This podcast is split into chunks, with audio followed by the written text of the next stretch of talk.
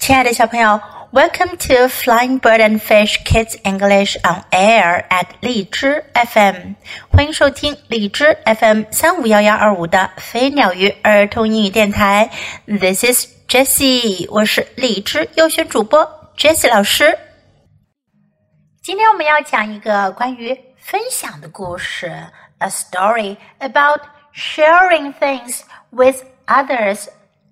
Two for me. One for you，两个给我，一个给你。Justin wants all the toys for himself。贾斯汀呀，想要把所有的玩具都给自己玩。Mom tells Justin to share with his brother Eric。妈妈告诉贾斯汀要跟他的弟弟埃里克分享哦。Mom tells Justin to split the toys into two piles。妈妈告诉贾斯汀要把玩具分成两堆。Split 是分开的意思。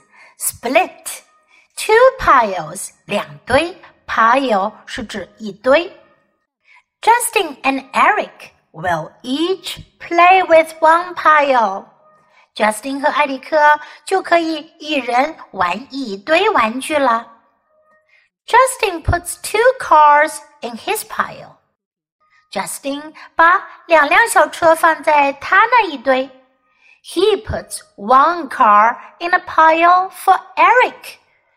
他把一辆小车放在埃里克的那一堆。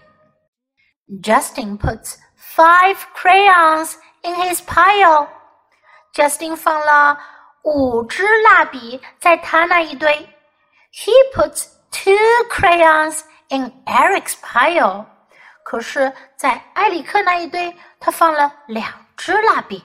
Justin puts ten blocks in his pile。Justin 把十个积木放在他那一堆。He puts two blocks in Eric's pile。他把两块积木放在埃里克的那一堆。Justin puts five books in his pile. Justin 放了五本书在他那一堆。He put one book in Eric's pile. 他放了一本书在埃里克那一堆。Justin put fifty marbles in his pile. Justin 放了五十颗弹珠球在他那一堆。He put fifteen marbles in Eric's pile，他在艾里克那一堆放了十五颗弹珠球。注意哦，一个是 fifty marbles，五十颗玻璃弹珠球；一个是 fifteen marbles，十五颗玻璃弹珠球。Justin puts two games in his pile. Justin 在他那一堆放了两盒游戏。 he puts one game in Eric's pile. 在埃里克那一堆，他放了一盒游戏。Mom looks at both piles. 妈妈看看两堆玩具。She tells Eric that he can play with the bigger pile. 她告诉埃里克，他可以玩大的那一堆玩具。Justin is mad because he thought the bigger pile was his. Justin 很生气，因为他以为大的那一堆玩具是他玩的。You wouldn't be mad if the piles were equal, Mom says. 妈妈说，如果你把两堆分成一样多，你就不会生气了。小朋友们，这个故事告诉我们什么道理呢？If we if we want to share with others, we really need to share. 如果我们要想跟别人分享东西的话，可真的要分享哦。如果像贾斯汀这样的话，分享的时候不公平，最后得到的结果可能也是不公平的啦。Now let's listen to this story once again. Two for me, one for you. Written by Keith and Sarah Corta Martin. illustrated by Len Epstein. Justin wants all the toys for himself. Mom tells Justin to share with his brother Eric. Mom tells Justin to split the toys into two piles.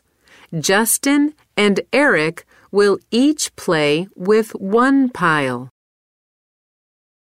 Justin puts two cars in his pile. He puts one car in a pile for Eric. Justin puts five crayons in his pile. He puts two crayons in Eric's pile. Justin puts ten blocks in his pile. He puts two blocks in Eric's pile. Justin puts five books in his pile. He puts one book in Eric's pile. Justin puts 50 marbles in his pile. He puts 15 marbles in Eric's pile. Justin puts two games in his pile. He puts one game in Eric's pile. Mom looks at both piles. She tells Eric that he can play with the bigger pile. Justin is mad because he thought the bigger pile was his. You wouldn't be mad if the piles were equal, Mom says. 小朋友，你喜欢今天的故事吗？记得给 Jess 老师点赞哦！还有，别忘了下载到手机上收听，更方便哦。Thanks for listening. Until next time, goodbye.